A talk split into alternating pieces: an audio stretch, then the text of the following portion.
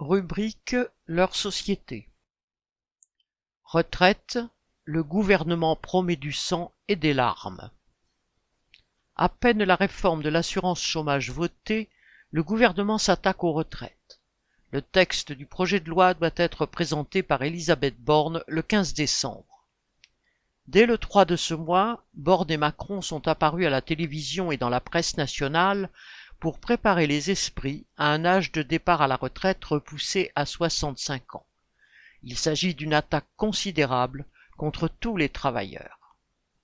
D'après la Première ministre, l'âge légal de départ à la retraite passerait ainsi progressivement, mais très rapidement, de 62 à 65 ans d'ici 2031. Le gouvernement est tellement pressé que la réforme s'appliquerait dès l'été 2023 et concernerait l'ensemble des travailleurs nés dès le deuxième semestre 1961.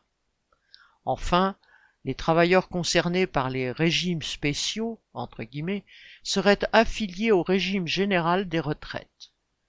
Le prétexte asséné est que les caisses de retraite sont de plus en plus déficitaires du fait du vieillissement de la population.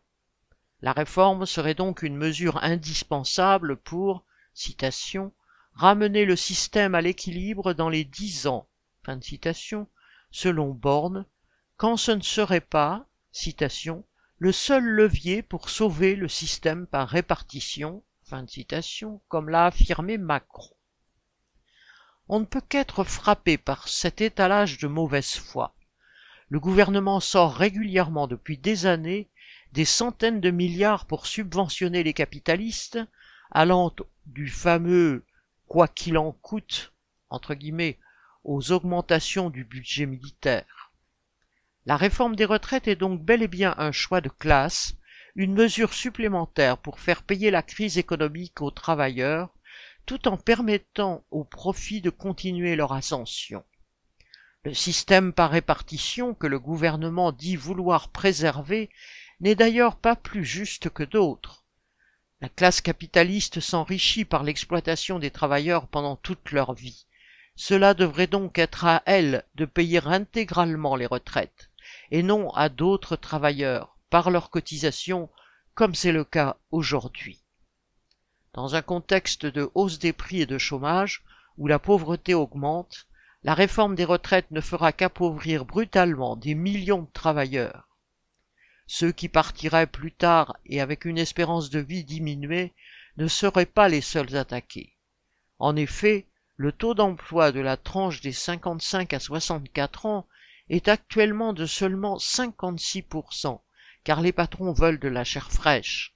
En repoussant l'âge de départ, la réforme condamnerait des millions de travailleurs à attendre la retraite trois ans de plus en vivant d'allocations chômage diminuées par la récente réforme, puis de minima sociaux. En 2019, Macron et son gouvernement avaient déjà tenté d'imposer une réforme du système de retraite. Ils s'étaient heurtés à une grève d'ampleur dans plusieurs entreprises, dont la SNCF et la RATP avaient été le fer de lance. Celle-ci s'était poursuivie pendant plus de deux mois, de décembre 2019 à février 2020, obligeant le gouvernement à ajourner son attaque au début de la pandémie. La nouvelle réforme qu'annonce Borne appelle à nouveau une résistance déterminée de la classe ouvrière. Thomas Baumer